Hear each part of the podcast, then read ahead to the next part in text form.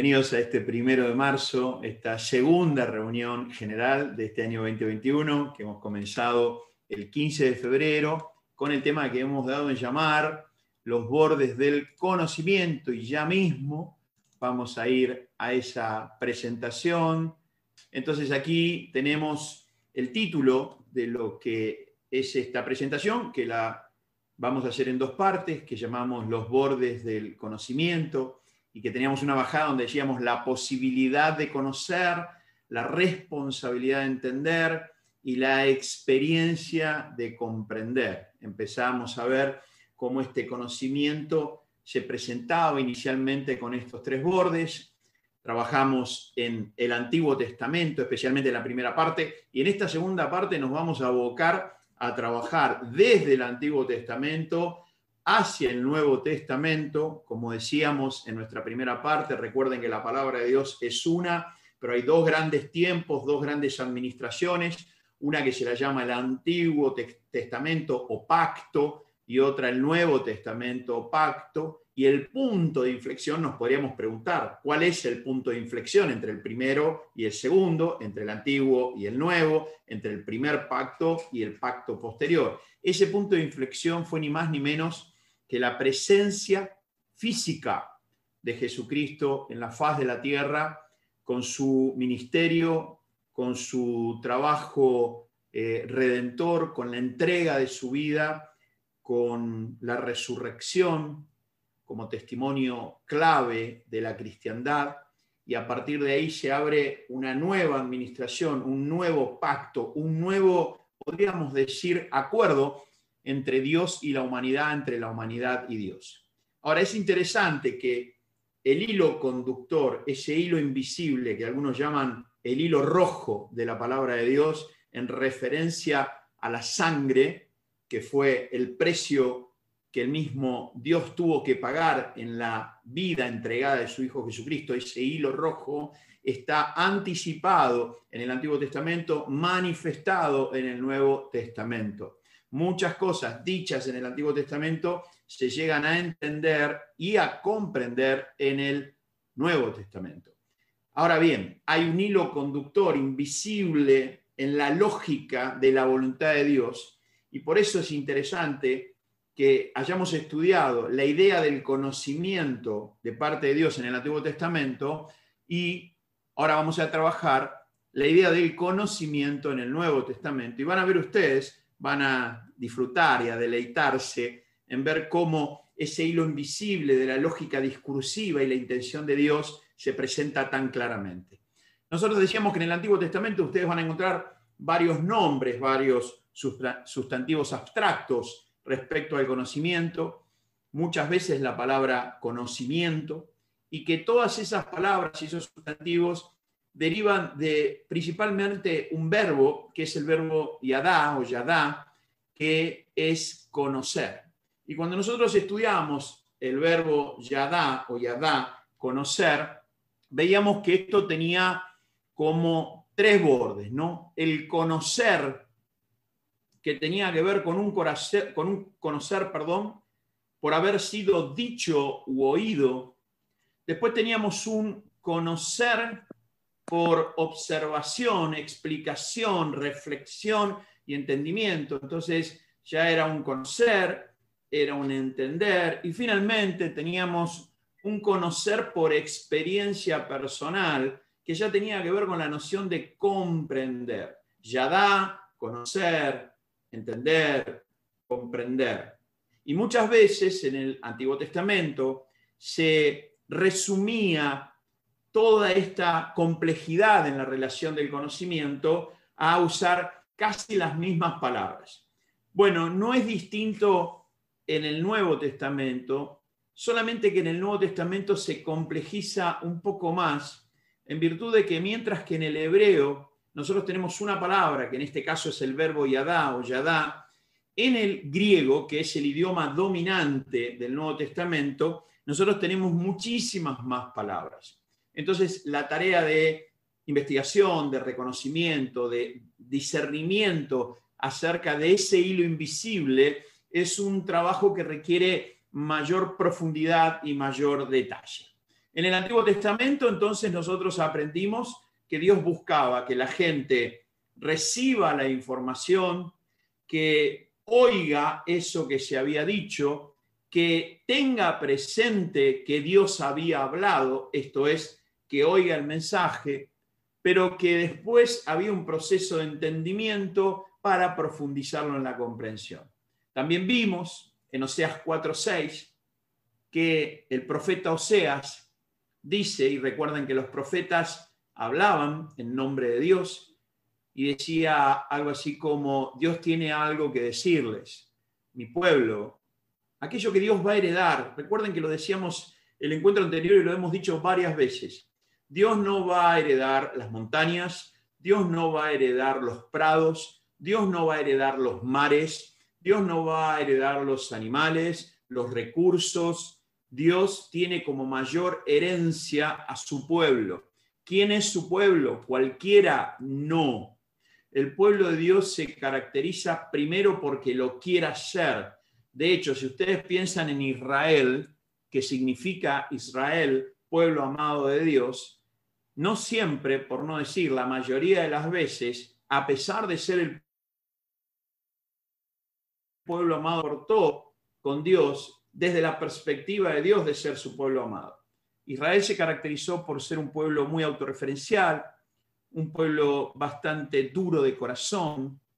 La palabra dice duro de cerviz, esto es la parte del cuello, eran arrogantes, eran eh, eh, muy autorreferenciales en su toma de decisiones y Dios siempre estuvo con su pueblo. Ahora, hubo un momento que ese pueblo, dado toda esta cuestión de fondo y de frente, comenzó a carecer de la bendición y los beneficios de tener un Dios como el Dios que estamos conociendo en la palabra de Dios. Es como cualquier hijo que tiene un padre de amor y que lo quiere cuidar y que quiere darle lo mejor, pero el hijo decide tomar su camino y hacer su vida. Si el padre es un padre de amor, va de alguna manera a acompañar la decisión del hijo, inclusive aun cuando no esté de acuerdo. ¿Por qué? Porque el amor, si bien no es eh, una cuestión de ser cómplice, el amor, por excelencia, parte de la legitimidad del otro. Entonces, Dios es un Dios de amor y que cuando los seres humanos y las personas tomamos decisiones que pretenden armar su propia historia y caminar sus caminos, Dios va a hacer todo lo posible para ser escuchado desde el punto de vista, como aprendimos en la serie que Dios hace mis pies como de sierva, y ustedes se acordarán, Dios va a acompañarte en tus alturas. Pero si ve que alguna de esas alturas no es el mejor camino para vos o para mí y que se puede hacer de una manera diferente, Dios lo va a hacer saber, porque Él va a hacer presente su conocimiento, el conocimiento de Dios para las personas. Ahora, puede pasar lo que está en la famosa y conocida parábola del Hijo Pródigo, eh, erróneamente llamada parábola del Hijo Pródigo, porque lo que enfatiza esa parábola no es el comportamiento del Hijo, sino el amor del Padre se podría llamar la parábola del padre amoroso, del padre perdonador que lo vuelve a recibir. Ahora, el padre cuando el hijo quiere irse a tierras lejanas, eh, el padre no hace ningún escándalo. El padre le da la oportunidad y la posibilidad de que haga uso de su libre albedrío y su voluntad. Y cuando ese hijo vuelve, el padre lo recibe. Entonces, si volvemos al Antiguo Testamento, ¿qué pasó con el pueblo de Dios? Dice mi pueblo, cualquiera, no, no, aquellos que eligen tener una relación conmigo, que me quieren como Dios, ese pueblo que no es cualquiera, sino aquel que yo amo, ese pueblo que habla de una eh, relación muy íntima, fue destruido. Imagínense para el corazón del Padre. Y dice, mi pueblo fue destruido. ¿Por qué fue destruido? Porque le faltó conocimiento. Y nosotros nos preguntamos, ¿qué pasó? ¿Qué quiere decir esto de que el pueblo de Dios careció de esa bendición, dejó de prosperar? Dios le abría caminos, le daba tierras, tierras donde dice la palabra de Dios, fluía leche y miel. Ustedes saben que para tomar la leche todo lo que hay que hacer es tomarla. para poder tener miel, todo lo que hay que hacer es tomarla. Y Dios le dijo, ahí está, esa es la tierra para ustedes, tierra donde fluye leche y miel. ¿Qué pasó? Nos preguntábamos con ese pueblo de Dios. Que si ustedes ven a lo largo de la historia espiritual del Antiguo Testamento, especialmente, especialmente, de que el pueblo de Dios deja Egipto después de 430 años en Egipto, donde los últimos 70 años fueron años durísimos y Dios le promete una tierra prometida, desde que dejan Egipto hasta la presencia misma del Señor Jesús en la tierra, la vida del pueblo de Dios fue una vida oscilante entre bendición y falta de ella. ¿Y qué pasó? Dice que fue destruido porque le faltó conocimiento. Y nosotros aprendimos que faltó conocimiento, en especial ese conocimiento que tenía que ver con el conocer al entender. Esto es el entendimiento. El pueblo de Dios siempre tuvo disponible de parte de Dios y a través de sus hombres y mujeres que representaban a Dios, siempre tuvieron disponible cuando buscaron el conocimiento de la palabra de Dios que podían oír y que observaran su voluntad. Después venía la tarea de entendimiento, como aprendimos en Nehemías, que ese pueblo fue a buscar el entendimiento. Pero también, al faltarle conocimiento, tuvo que ver en especial en un conocer al experimentar, o sea, eso que llamamos comprensión. El pueblo de Dios fue destruido porque le faltó conocimiento, especialmente entendimiento y comprensión. Y como algunos de ustedes destacaron en la apertura, esa falta de entendimiento tenía que ver con que empezaron a armar sus propios esquemas de pensamiento y autorreferencialidad en lo que la Biblia llama cisternas, tanques, tanques de agua, cisternas que para colmo estaban rotas, por tanto, por más que armaran sus propios esquemas, no eran sustentables, esa es la idea.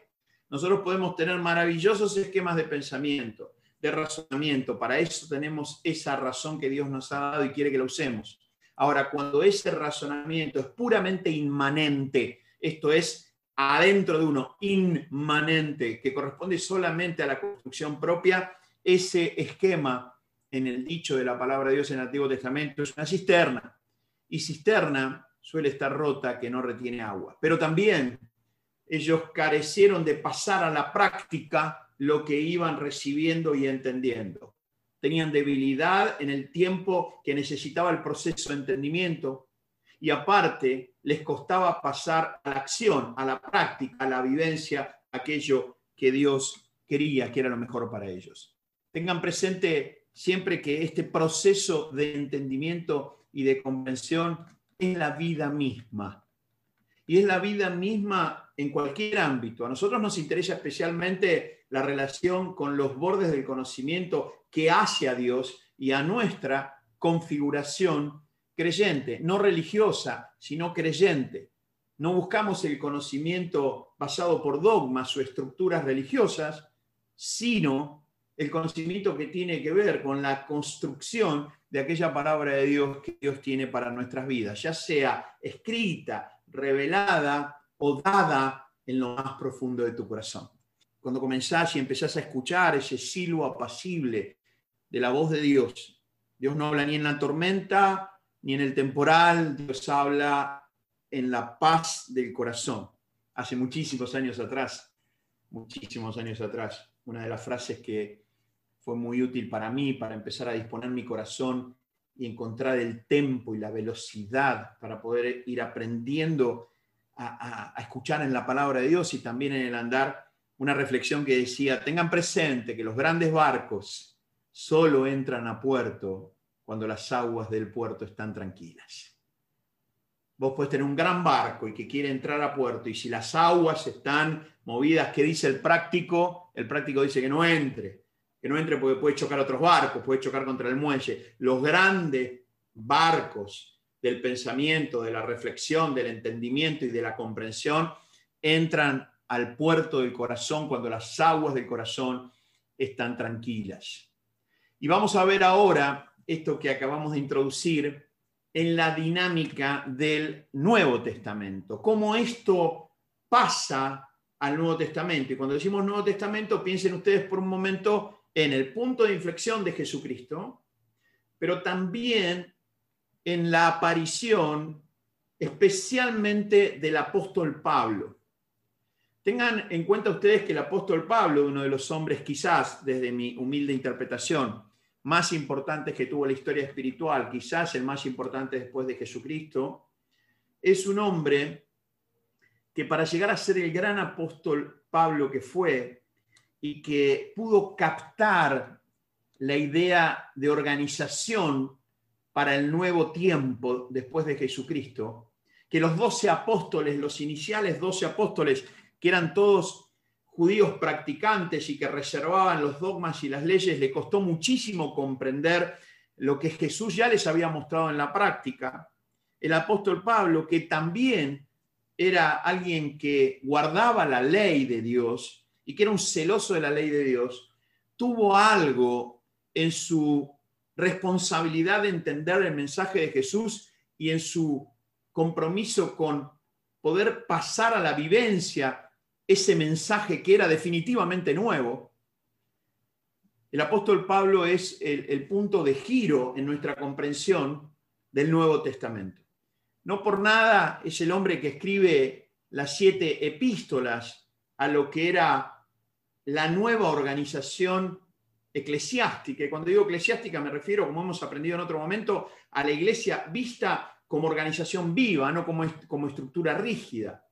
La iglesia, según lo que la palabra de Dios nos enseña, es un cuerpo vivo, no es un ente eh, fijo y estático, es un cuerpo vivo, donde hay una cabeza que organiza todo esto llamado Cristo y nosotros, cada uno, somos miembros en particular el apóstol Pablo capturó este mensaje de Jesús. Y entonces vamos a meternos ahora en el Nuevo Testamento y ver cómo el conocimiento en este nuevo tiempo, aunque es un nuevo tiempo y tiene un nuevo mensaje, el hilo invisible conductor de Dios se sostiene. Y van a ver ustedes qué apasionante cuando veamos, por ejemplo, que en el Nuevo Testamento nosotros vamos a, en vez de trabajar con una sola palabra, un solo vocablo, un verbo, que es Yadá, nosotros necesitamos ir ahora al Antiguo Testamento y ver tres palabras. Estas tres palabras, la primera de ellas es la palabra oída en griego, que es un verbo.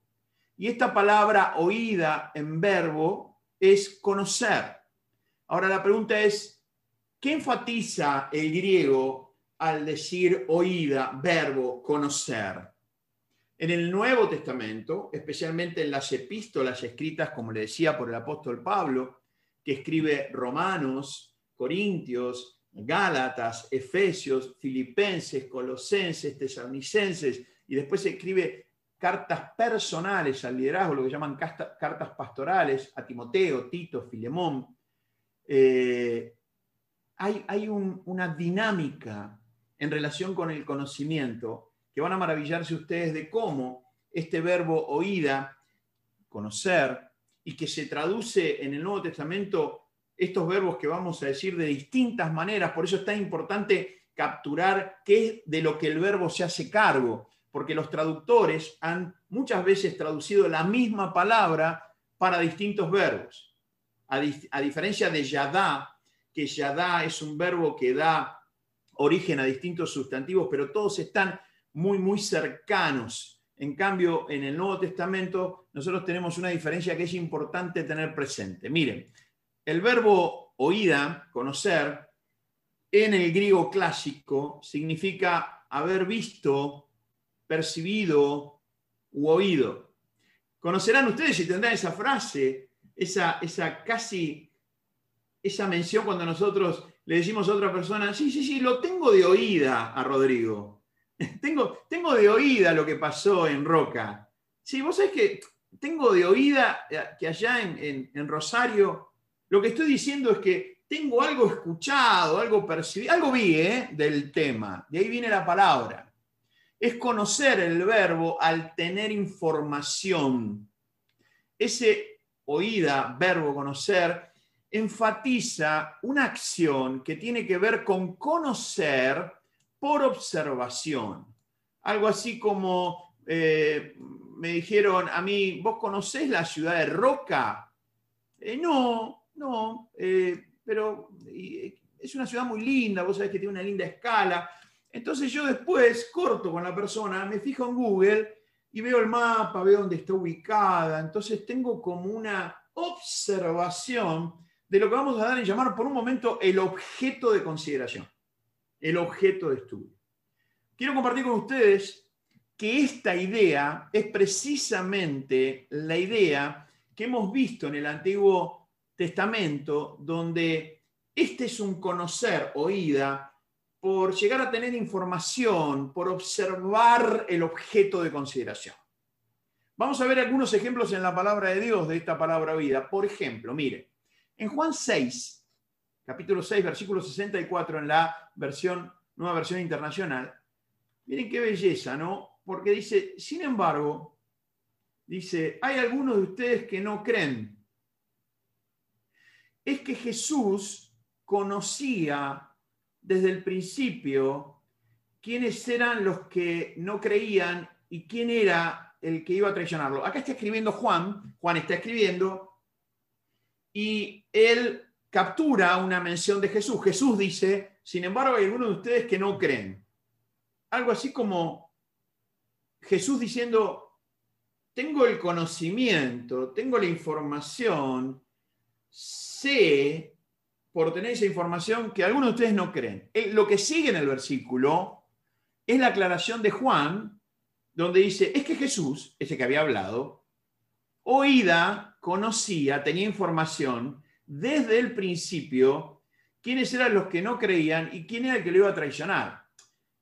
En otras palabras, Jesús tenía la info de que uno de los dos se lo iba a traicionar. O sea, él tenía la info, tenía de oída, tenía el conocimiento de que uno de los doce lo iba a traicionar. Si vos quizás te preguntás ahora, ¿y Jesús entendía exactamente por qué no creían y entendía el todo y las partes de quién lo iba a traicionar? No es lo que enfatiza acá el verbo. Acá lo que enfatiza el verbo, lo podemos decir contrafácticamente por el hecho contrario, es como decir que Jesús no desconocía no desconocía que uno lo iba a entregar. En Juan 8:14, Juan es una, un evangelio, Mateo, Marcos, Lucas y Juan, que es una, una especie de paisaje frondoso respecto a esto que estamos estudiando, que es la relación con el conocimiento. Juan es el, el evangelista, el que escribe los evangelios más eh, culto, más preparado y donde más podemos encontrar las distinciones de lo que estamos hablando, dice en Juan 8:14, respondió Jesús y les dijo, aunque yo doy testimonio acerca de mí mismo, mi testimonio es verdadero porque sé, oída, de dónde he venido y a dónde voy, pero vosotros no sabéis de dónde vengo ni a dónde voy.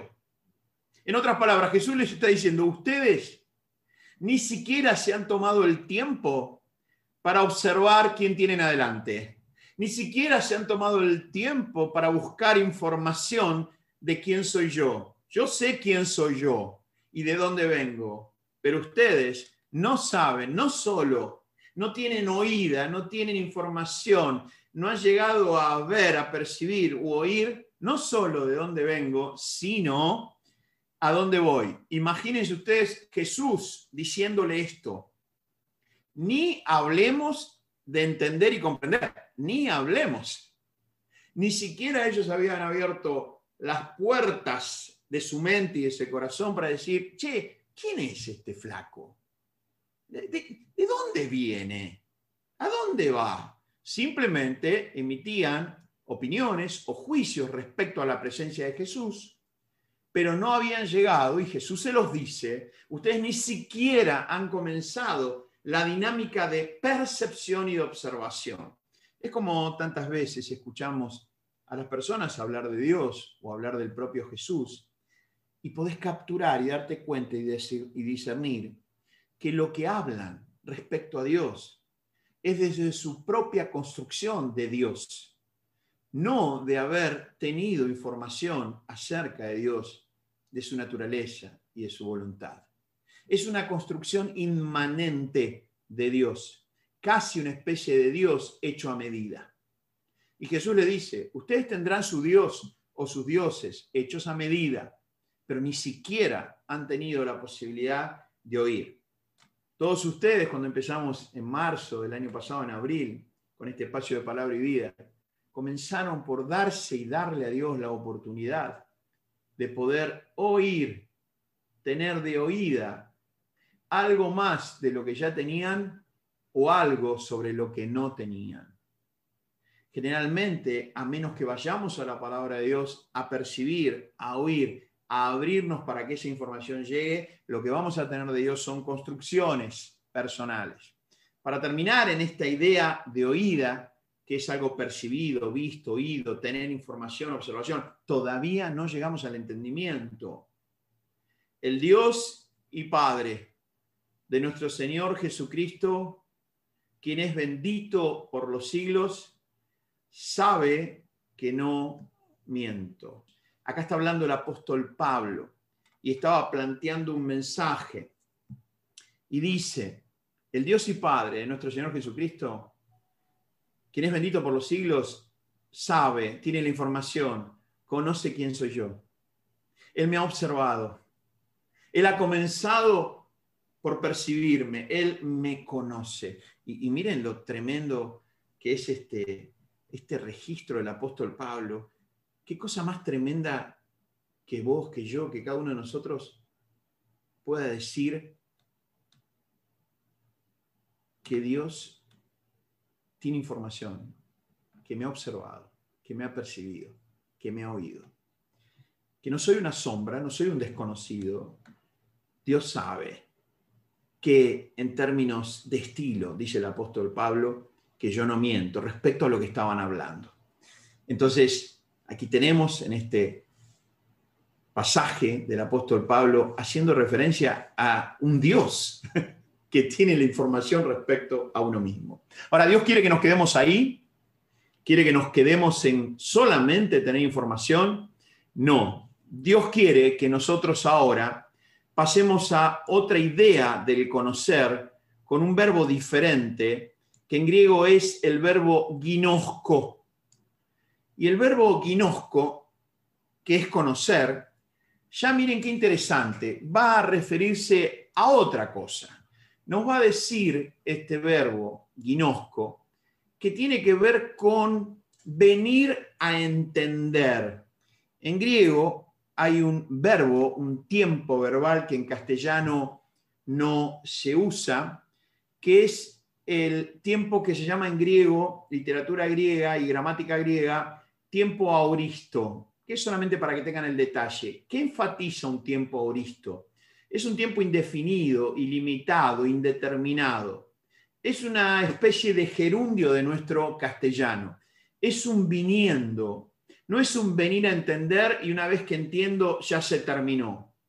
El verbo guinosco tiene un tiempo verbal aorista que es diferente al oída, que no es aorista desde el punto de vista de mantenerse viniendo, sino que yo vengo, recibo información, pero el proceso de entendimiento, el proceso hermenéutico, interpretativo, requiere tiempo. Podríamos decir que yo en el oída hago foco en lo que me quiero informar. Me quiero informar sobre tal tema. Por ejemplo, me quiero informar sobre el perdón en la palabra de Dios voy y busco información, recibo la palabra de Dios, busco observar el fenómeno. Después la palabra de Dios dice, para el proceso del conocimiento de Dios en tu vida, Dios dice ahora, pasa a una acción, a un verbo llamado ginosco en griego, que es mantenerte en la búsqueda del entendimiento. Y mantenerte en la búsqueda del entendimiento es un proceso, ya no es el foco de la información, es la atención en mantenerse pensando, reflexionando, trabajando, para que esos, como dice el apóstol Pablo en Efesios, se abran los ojos de su entendimiento, para que empiece a tener esa claridad es un mantenerse viniendo a la búsqueda de ese entendimiento. En el ginosco como verbo es muy interesante porque la gramática griega nos dice que en ginosco, a diferencia del oído, donde hay un objeto del conocimiento, un objeto de consideración y un sujeto que va a sacar la información de ese objeto, en ginosco aparece una relación entre el sujeto del conocimiento y el objeto conocido por oída. Algo así como yo tengo el objeto conocido, la oración, el objeto conocido, el perdón, el objeto conocido, la sanidad. Y ahora el ginosco es empezar a desarrollar una relación entre el sujeto del conocimiento o aquel que busca ese conocimiento y el objeto conocido. Entonces empiezo a preguntarme y contame, a ver, la oración, ¿es para cualquiera? ¿Cualquiera puede orar? Sí, cualquiera puede. Ah, yo pensé que los únicos que oraban eran los líderes o las personas, porque a veces he estado en reuniones, en iglesias donde la gente no ora en, las reuniones, oran solamente los líderes. Pensaba que eran solamente los líderes. No, no, mira, la palabra de Dios nos muestra que nosotros oremos unos y otros, unos por otros, que la reunión de creyentes es en especial para compartir ese espacio. Por eso vieron cuando nosotros abrimos y cuando nosotros cerramos, no oramos solamente a aquellos que tenemos una responsabilidad y siempre los mismos. Van orando distintas personas. Ah, mira vos, lo empecé a entender. O sea, entraste en la dinámica del guinosco. Otra característica interesantísima de guinosco es aquí el conocer por entender. Atentos con esto, porque esto es conmovedor. A diferencia del conocimiento seglar, donde todo empieza y termina con uno, Miren lo que nos muestra Guinosco. El conocer por entender no se obtiene por una mera actividad intelectual, sino por la guía y la operación del Espíritu Santo en una persona. Lo que yo pueda entender de los bordes del conocimiento entre la primera parte y la segunda no es una mera actividad intelectual. No es porque yo soy inteligente o ustedes son inteligentes. Por supuesto, aplicamos la inteligencia pero especialmente estamos apoyados en la sabiduría que nos da una mirada y un entendimiento espiritual de las situaciones que estamos trabajando y conversando. Entonces, nosotros acá tenemos este guinosco, que es un verbo de conocer por entender, y vamos a ver algunos registros en la palabra de Dios, por favor, que nos hablan de este guinosco de una manera maravillosa. El primero de ellos está en Juan, capítulo 13, versículo 12, en la nueva versión internacional dice, después de lavarle los pies, ustedes se acordarán este pasaje, Jesús en un momento le lava los pies a los discípulos. Le lava los pies, él para lavarse los pies se saca un manto, una capa. Quiero contarles que en la cultura oriental y en la época de Jesús, los hombres vestían como una especie de camisolín y arriba tenían como una especie de, eh, a ver, ¿cómo decirles? Como como esa bufanda pero grande, que no me acuerdo el nombre ahora, que va por arriba, cuando uno se pone como una especie de chalina arriba de camisolín. Sin embargo, los hombres que tenían autoridad no solo tenían el camisolín, sino arriba tenían como una especie de manto que se ponía, se entraba por los costados y llegaba hasta el piso, mientras que el camisolín, que era como su primer vestido de un lino, arriba era cerrado, arriba iba el manto que era abierto. Entonces, lo que Jesús hizo al lavarle los pies a los discípulos fue sacarse el manto.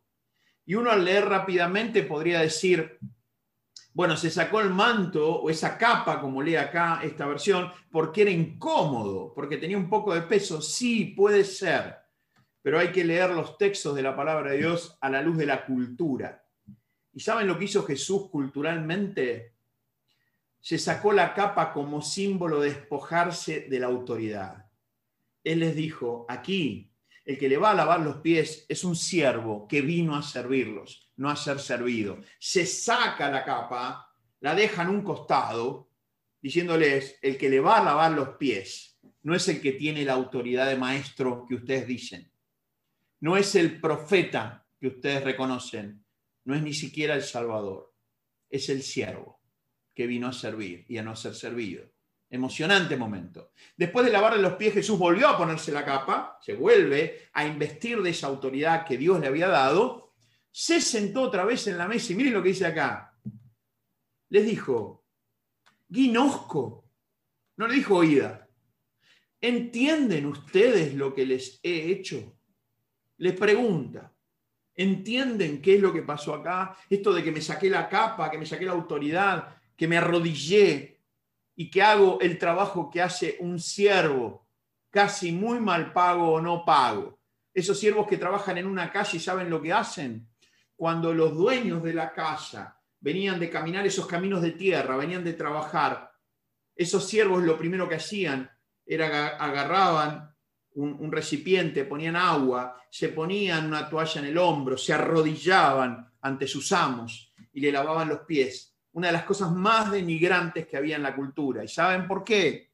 Porque cuando venían con los pies de caminar en esos caminos, con sandalias que le entraba el polvo y muchas veces desechos de animales, estos siervos tenían que relacionarse con lo más bajo del hombre y no porque estén los pies, sino con la suciedad del caminar.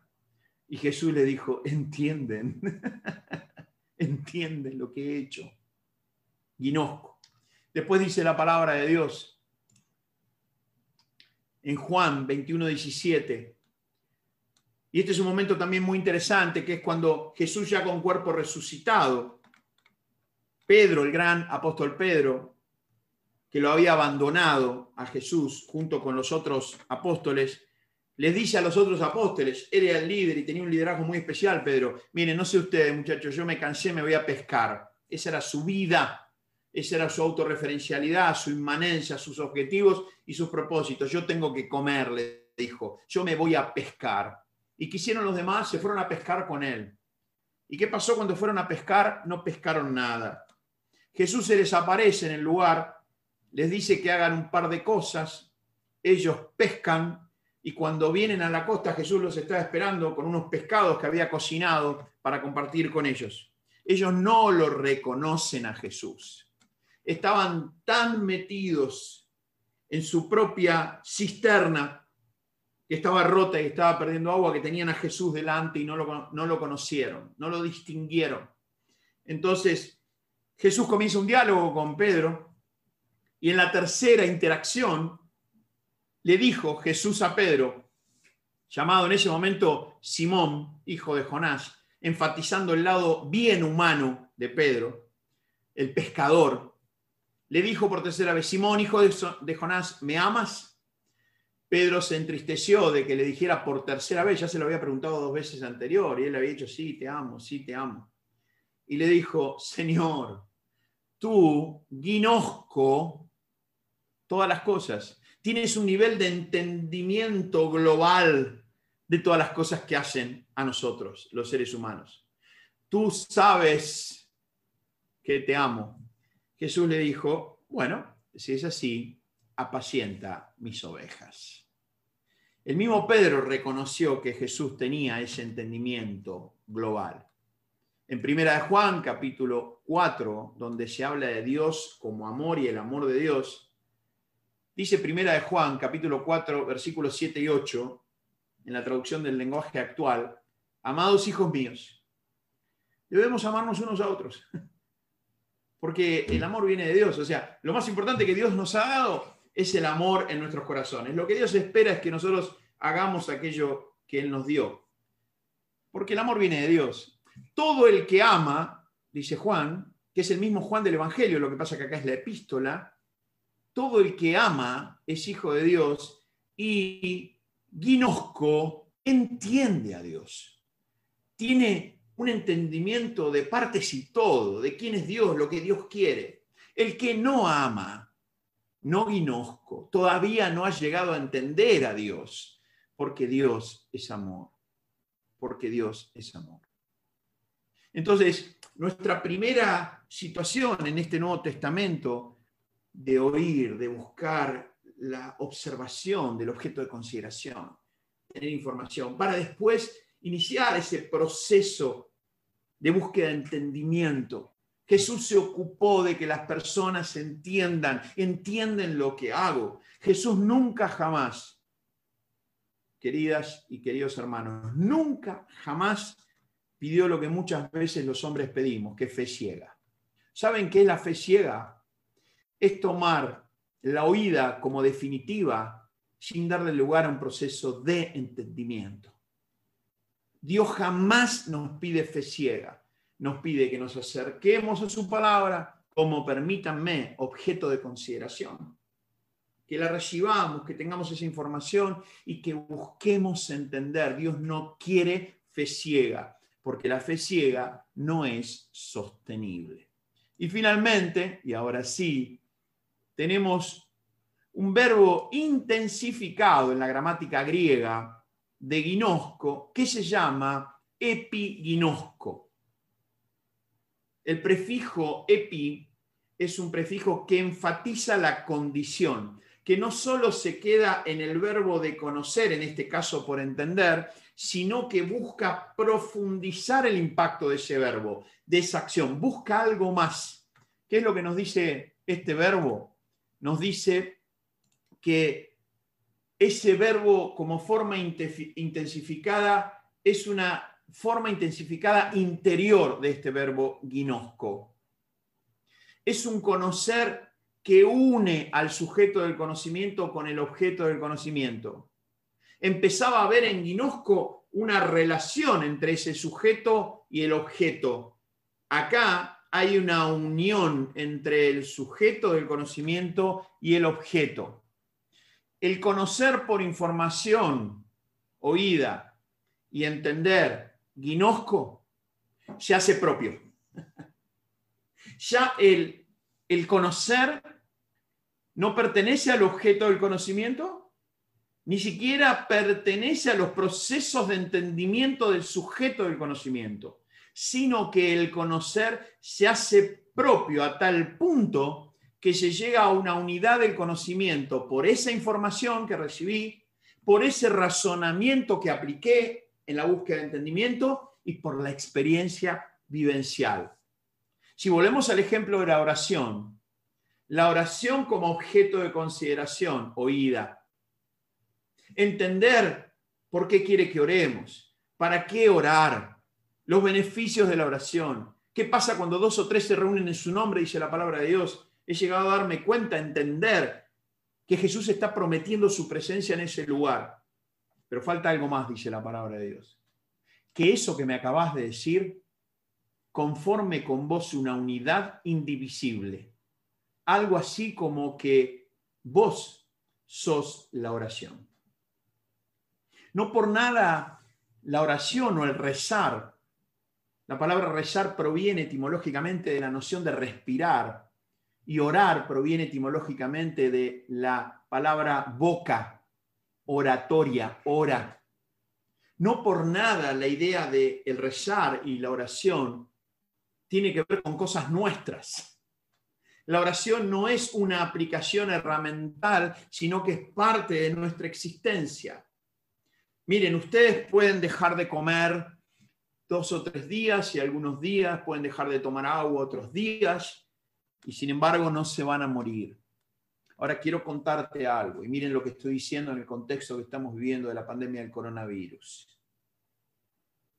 Si vos o yo dejamos de respirar, nos morimos en segundos. La oración es la respiración del creyente. La oración no puede ni debe ser una carga. La oración es tu respiración, es tu respirar, es mi respirar.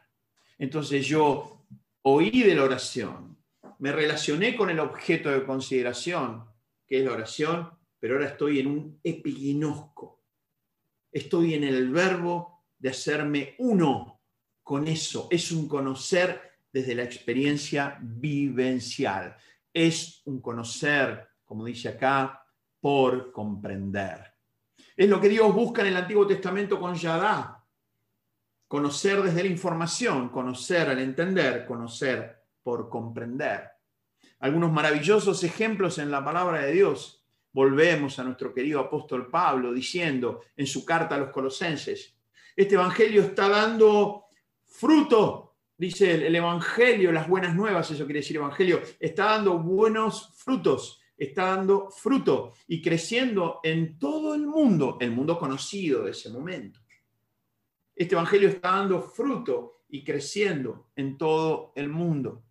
Miren que la palabra de Dios salga de Israel, donde había nacido el Mesías Jesús, y esté siendo recibida, buscándose el entendimiento en lugares como Roma, en lugares como España, quiero contarles para los creyentes del momento y para el apóstol Pablo, que había sido llamado a llevar la palabra de Dios al mundo, que la palabra de Dios esté en Roma, que la palabra de Dios haya llegado a Grecia, que la palabra de Dios esté en España para esas horas, este Evangelio está dando fruto y creciendo en todo el mundo, como también ha sucedido entre ustedes, colosenses, desde el día en que supieron de la gracia de Dios y la, dice la versión, nueva versión internacional, dice, y la comprendieron plenamente. La gracia de Dios, donde no es solamente un objeto de consideración, entiendo que hay gracia de Dios, sino que hay una comprensión interior, hay una, unidad indivisible entre mi vida y la gracia. Es el mismo apóstol Pablo que va a decir en otro lugar, por la gracia de Dios soy lo que soy. ¿Saben cuándo el ego nos deja de jugar malas pasadas? Aunque yo creo que nos va a jugar malas pasadas hasta el día que nos durmamos, hasta el día que muramos, pero que va a dejar de jugar esas malas pasadas que nos sacan de eje el día que nosotros podamos comprender eso que el apóstol Pablo dijo, por la gracia de Dios soy lo que soy. Y no soy yo, sino es la gracia de Dios operando en mí. La gracia, ese favor de Dios que no merezco, pero que Dios me lo da.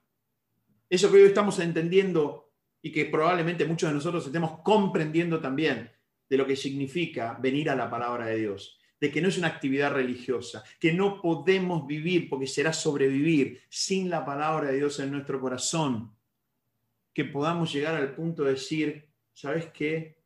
Es la gracia de Dios, es este favor de Dios que no merezco, pero que Él me lo da, así como la misericordia es algo que sí puedo merecer, pero que Él no me da en términos de alguna consecuencia. La misericordia de Dios es esa mano que para la consecuencia, que Dios dice, no, momentito, momentito, con Rodrigo no te metes y pone la mano, con Fernando no te metes y Dios pone la mano. Eso se llama misericordia, cuando Dios para algo que me merezco, pero que no necesito, mientras que la gracia es algo que no me merezco, pero que sí necesito. Y que dice el apóstol Pablo, comprendieron plenamente la gracia de Dios. Soy lo que soy por la gracia de Dios. Y no es por mí, es la gracia de Dios en mí. Cuando nosotros empezamos a comprender y ser una unidad desde la información, el entendimiento y la comprensión, por ejemplo, en la gracia de Dios, hay muchas cosas que empiezan a cambiar el eje. Pero también después vemos en Lucas 1.22, un pasaje que se los adelanté en la primera parte, hay un momento increíble en la historia espiritual cuando Zacarías, el esposo de Elizabeth, se le promete que van a ser padres. Zacarías estaba medio incrédulo, él no, no llegaba a entender cómo iban a ser padres, sí, la edad, la concepción y todo esto. Y él va al templo a cumplir con una orden sacerdotal que tenía, estando un tiempo en el templo, y se le aparece un, un ángel y le dijo, Zacarías, Vas a ser padre, Zacarías, de un hombre que va a ser importantísimo. Juan el Bautista es el que anticipa la llegada del Mesías. Pero, Zacarías, como dudaste tan profundamente, y no dudaste para venir al Padre y preguntarle, sino dudaste y te quedaste con la duda encerrado y no creíste, vas a salir de este lugar, pero vas a salir sin poder hablar. Y vas a estar así hasta tal momento. Zacarías queda perplejo ante la aparición del ángel, sale de ese lugar. Las personas estaban esperando que saliera Zacarías y cuando lo vieron a Zacarías, vieron su rostro, su fisonomía, su, su cara, su no poder hablar, dice el texto. Pero cuando salió Zacarías, no le podían hablar y comprendieron, epiginosco, así como se comprendió la gracia de Dios epiginosco, comprendieron epiginosco, que había visto visión en el santuario y les hablaba por señas y permaneció mudo.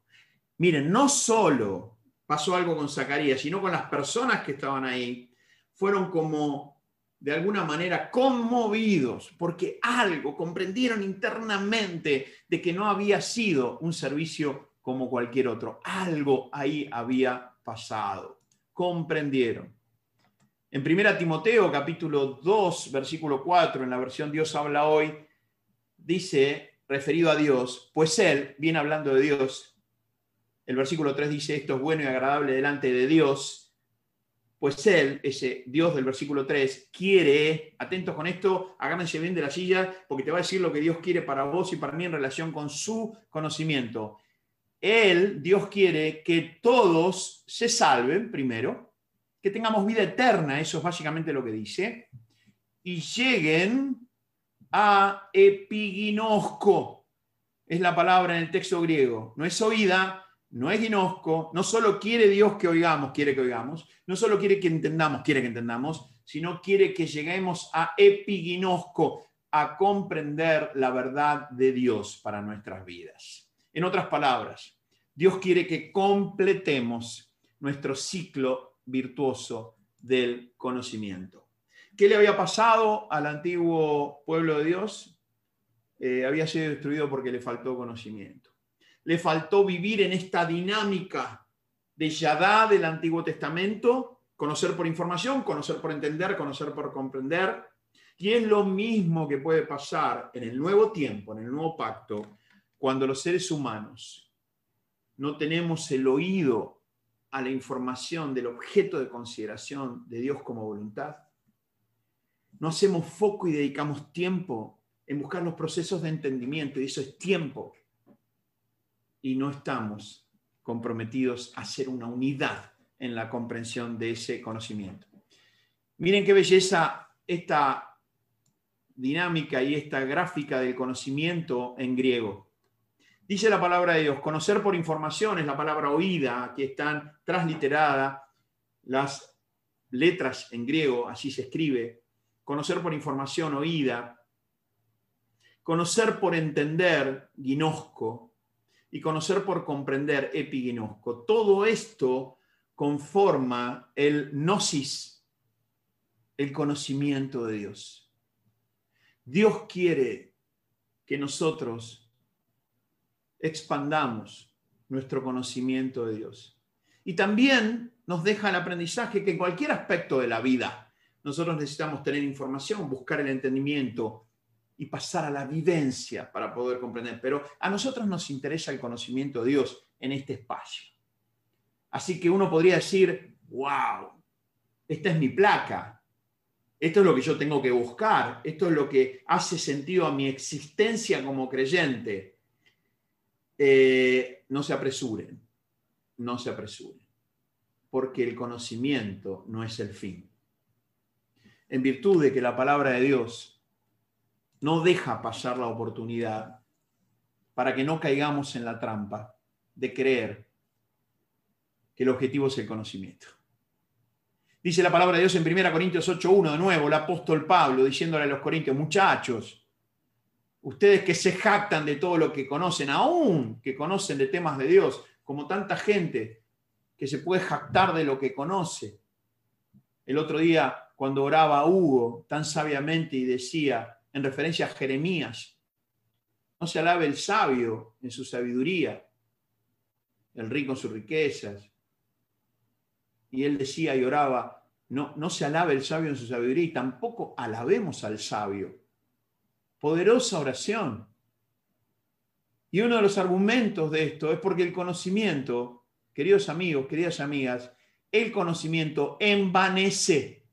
¿Saben cuál es la palabra en la gramática, en la literatura, en el folclore griego para envanece? Es la palabra que se hace cargo de representar esa acción que se da cuando vos agarras un globo de cumpleaños y lo empezás a inflar.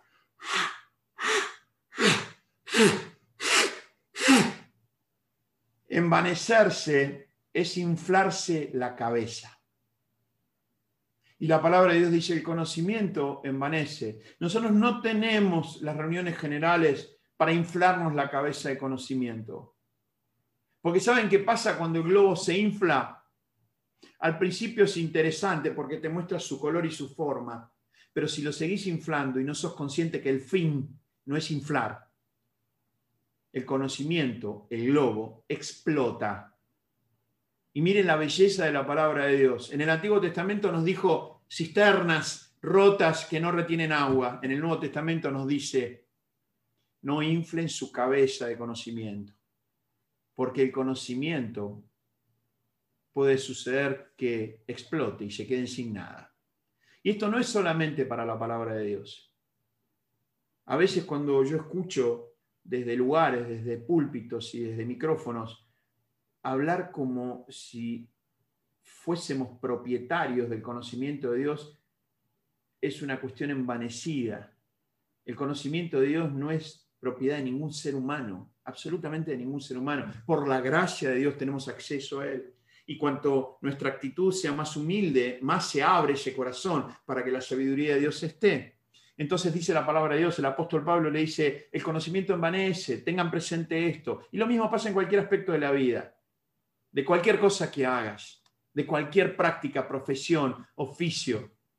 No hablamos de liderazgo porque nosotros tenemos todo el aire en nuestro globo mental del liderazgo o de la comunicación o de lo que sea. Simplemente compartimos lo que tenemos, lo que entendemos y lo que vivimos. Entonces el apóstol Pablo dice, el conocimiento envanece, pero el amor, el amor edifica. Lo que expande y no explota, lo que amplía, lo que nos da expansión ontológica, humana y espiritual, lo que nos da mayor sostenibilidad, no es el conocimiento. Sin embargo, Dios quiere que nosotros, oída, ginosco, epiginosco, Dios quiere el yadá, de la información, del entendimiento y de la comprensión, pero siempre teniendo presente de que el fin no es el conocimiento, el fin es el amor. Y termino con ustedes en esta segunda parte leyendo tres versículos de la carta de amor, así se la conoce a la carta de Efesios, la carta de amor del apóstol Pablo a la iglesia. Y recuerden esto, cuando la palabra de Dios habla de iglesia, habla de la organización viva y espiritual conformada por las personas que aman a Dios, que han creído en el nombre del Señor Jesús y que la palabra de Dios los llama santos. Una cosa sorprendente también, porque viene de la palabra santificación. Un santo es un vivo, una persona que está apartada por Dios, reservada por Dios, cuidada por Dios. Un santo de Dios es un hombre y una mujer viva que está puesta aparte por Dios, por el corazón de ese hombre y esa mujer a Dios. Cada vez que ustedes vean la palabra iglesia en la palabra de Dios, es aquella comunión de aquellas personas, hombres y mujeres, santos, lo llama la palabra de Dios, vivos, que se reúnen para poder conocer de Dios, amar a Dios, amarse unos a otros, apoyarse unos a otros. Y dice el apóstol Pablo en esta carta de amor a los Efesios, está orando por ellos y en su oración les dice, ¿saben qué? Cuando oro por ustedes y cuando pienso en ustedes, oro para que habite Cristo por la fe en vuestros corazones. ¿A fin de qué? De que arraigados, arraigados, echando raíces y cimentados, poniendo fundamento en amor, arraigados y cimentados en amor, seáis plenamente capaces de comprender el fin del conocimiento es hacerse uno, una unidad con aquello que Dios tiene como voluntad. Ya es plenamente capaces de comprender con todos los santos, ¿eh? con todos los seres humanos que aman a Dios, que buscan su voluntad, que quieren caminar en sus alturas, pero con la mirada y la bendición de Dios, cual sea con todos la anchura, miren esto que belleza, lo ancho, la longitud, la profundidad y la altura, lo ancho, lo largo, lo alto y lo profundo y de conocer el amor de Cristo que excede, atentos con esto, que dice que excede a todo conocimiento. Y quiero decirte algo, el amor de Cristo, que es lo que el apóstol Pablo ora a Dios para que viva en nuestros corazones y que conozcamos todas las dimensiones de ese amor, el ancho, el largo, lo alto, lo profundo, viviendo en nuestro corazón, que ese amor excede cualquier conocer, inclusive, inclusive el conocimiento de Dios. No vaya a ser que por el conocimiento de Dios perdamos la fragancia del amor. Por eso dice, y de conocer el amor de Cristo que excede a todo conocimiento, para que seas llenos de toda la plenitud de Dios. La plenitud de Dios está en el amor de Él en nosotros, aún con nuestras sombras, aún con nuestras debilidades, aún con nuestras humanidades, y no en lo que conozcamos de Dios. Y aquel, conocer el amor de Cristo y también conocer aquel referido a Dios, que es poderoso para hacer todas las cosas mucho más abundantemente de lo que pedimos o entendemos. Miren, Dios va más allá inclusive de lo que nosotros podemos pedir y conocer, ya sea por información, por entendimiento, por comprensión. Hay tantas cosas en tu vida y en la mía que han pasado y vos decís, ¿cómo pasaron? Porque Dios estaba atrás. ¿Y cuántas cosas en tu vida? ¿Cómo no pasó esto? Yo siendo consciente que debería haber pasado porque Dios estaba atrás. Porque es la gracia de Dios y la misericordia de Dios en nuestras vidas. Y aquel que es poderoso para hacer todas las cosas mucho más, mucho más abundantemente de lo que pedimos o entendemos, según el poder que actúa en nosotros, el poder de Dios. Ese es el llamado de Dios para cada uno de nosotros es el amor de Dios que excede a todo conocimiento.